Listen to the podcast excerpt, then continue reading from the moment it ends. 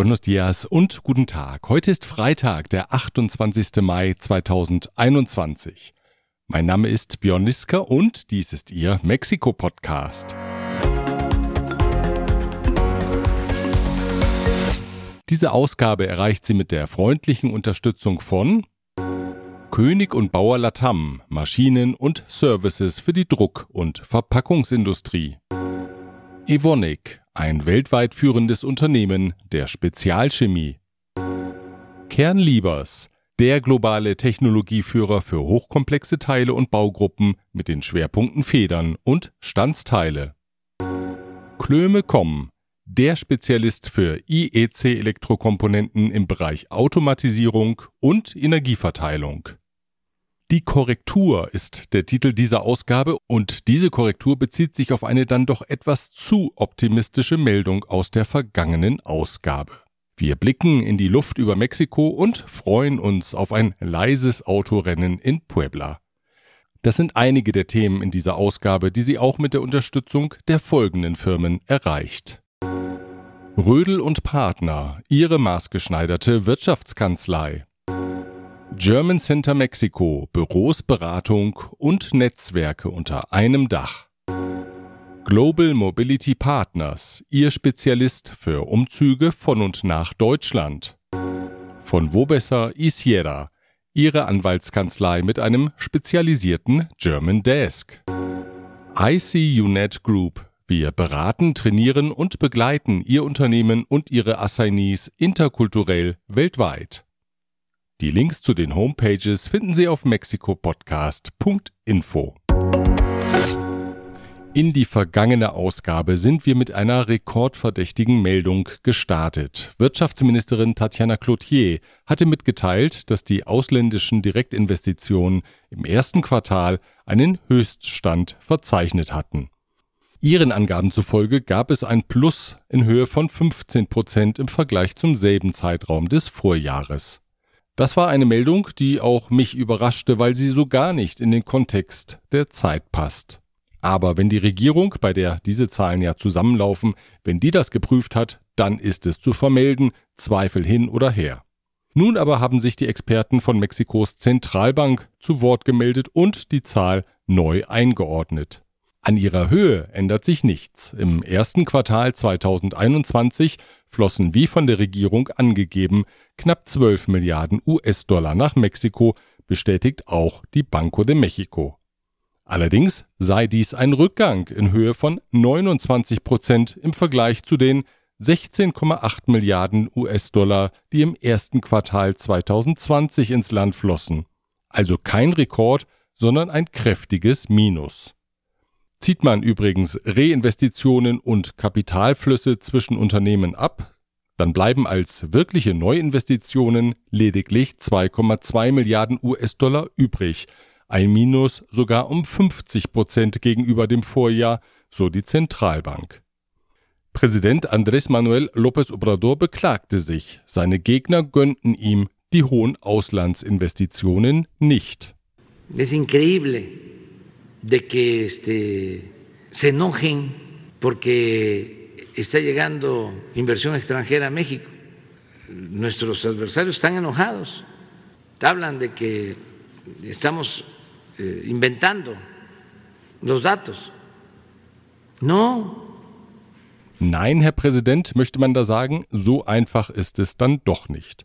Zunächst einmal kommt die Korrektur nicht von Ihren Gegnern, sondern aus der Zentralbank. Und außerdem, auch wer ihrer Regierung kritisch gegenübersteht, freut sich über Rekordinvestitionen, denn die kommen Mexiko zugute und das liegt doch allen am Herzen.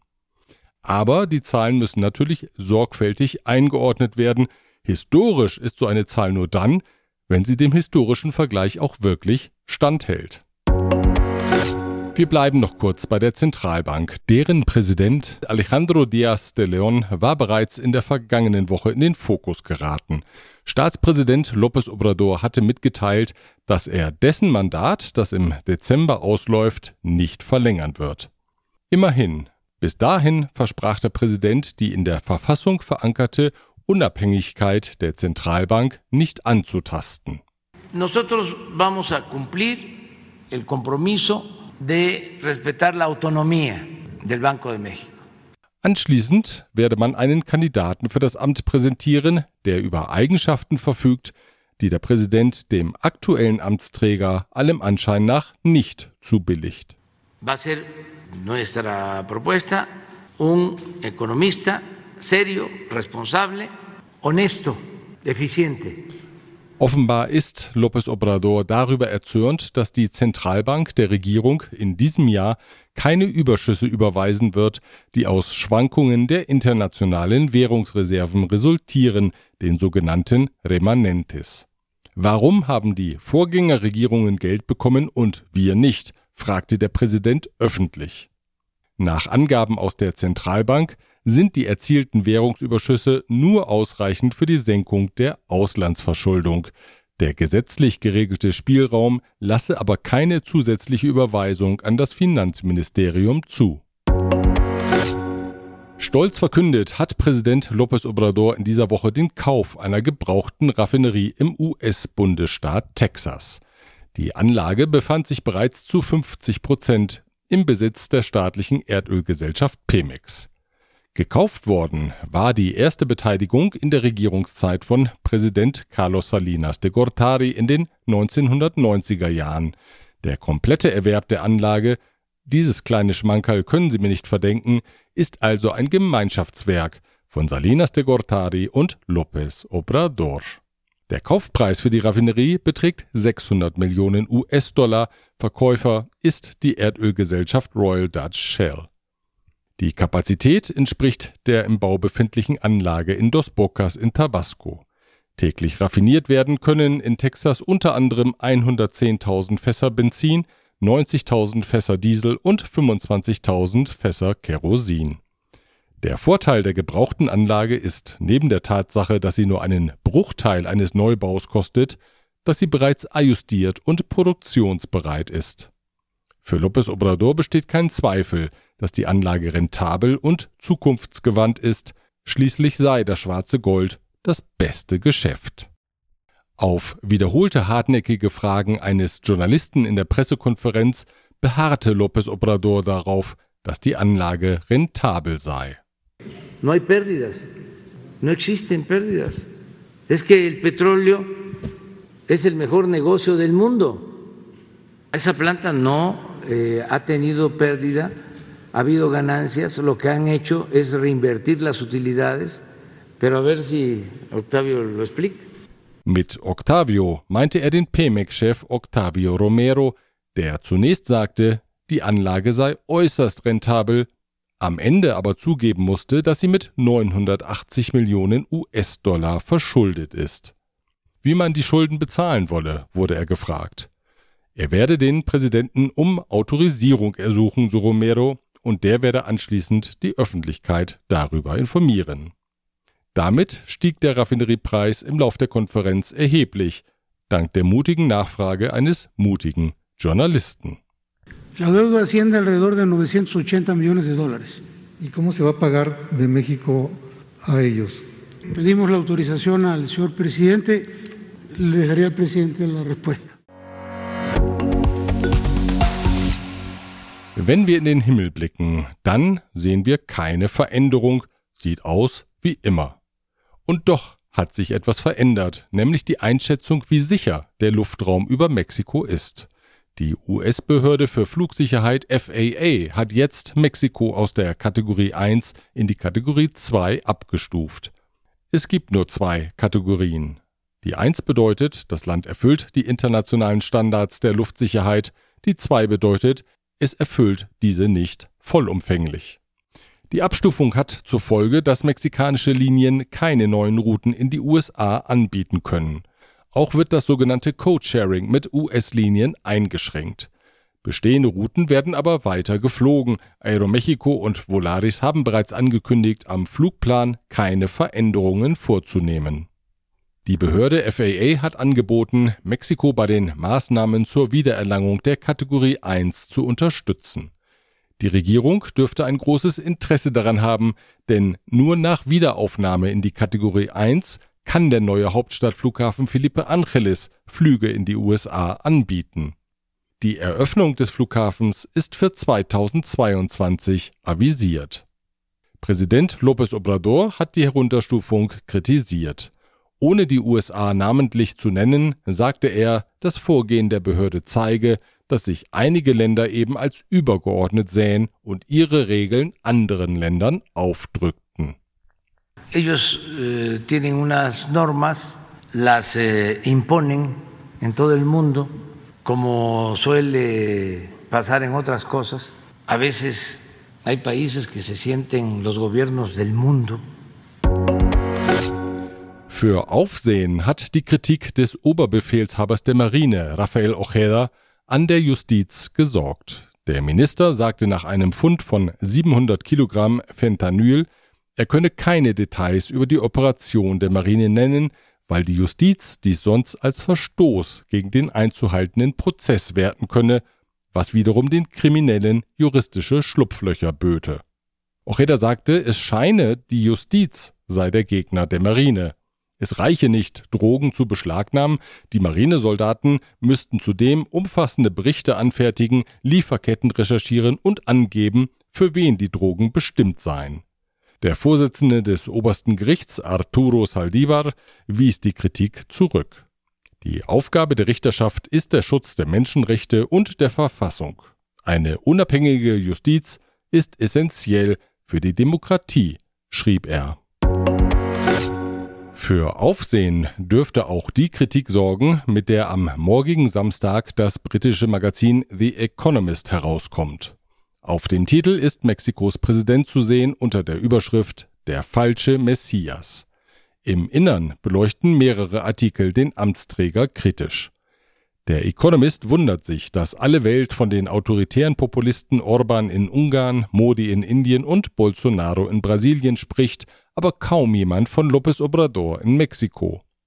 Dabei sei der eine große Bedrohung für die Demokratie im Land. Deswegen gibt das Magazin eine Wahlempfehlung ab, die Mexikaner sollten am 6. Juni nicht für die Partei des Präsidenten stimmen. Außenminister Marcelo Ebrard hat sich in einem offiziellen Schreiben an den Herausgeber über die Ausgabe beschwert. Die Artikel seien eine Synthese der Wut, schreibt er. Präsident López Obrador habe die Demokratie keineswegs geschwächt, sondern ganz im Gegenteil habe er sie gestärkt, schreibt der Außenminister. In dem Magazin werden dem Präsidenten durchaus Verdienste bescheinigt. Er halte die Staatsausgaben unter Kontrolle, habe die Pensionszahlungen erhöht und gebe jungen Menschen mit dem Programm Jóvenes Construyendo el Futuro eine Perspektive. Aber er habe die Gesellschaft in Unterstützer und Gegner gespalten und schwäche alle Gegengewichte, die ihn kontrollieren könnten. Auch die Furcht vor Plänen, die eine Verlängerung seiner Amtszeit vorsehen, zitiert der Artikel. Die Opposition solle vom Präsidenten lernen, empfiehlt das Magazin. Die Altparteien hätten sich im Laufe der wirtschaftlichen Liberalisierung nicht um die Armen gekümmert. Die Konsequenz für dieses Versagen sei López Obrador.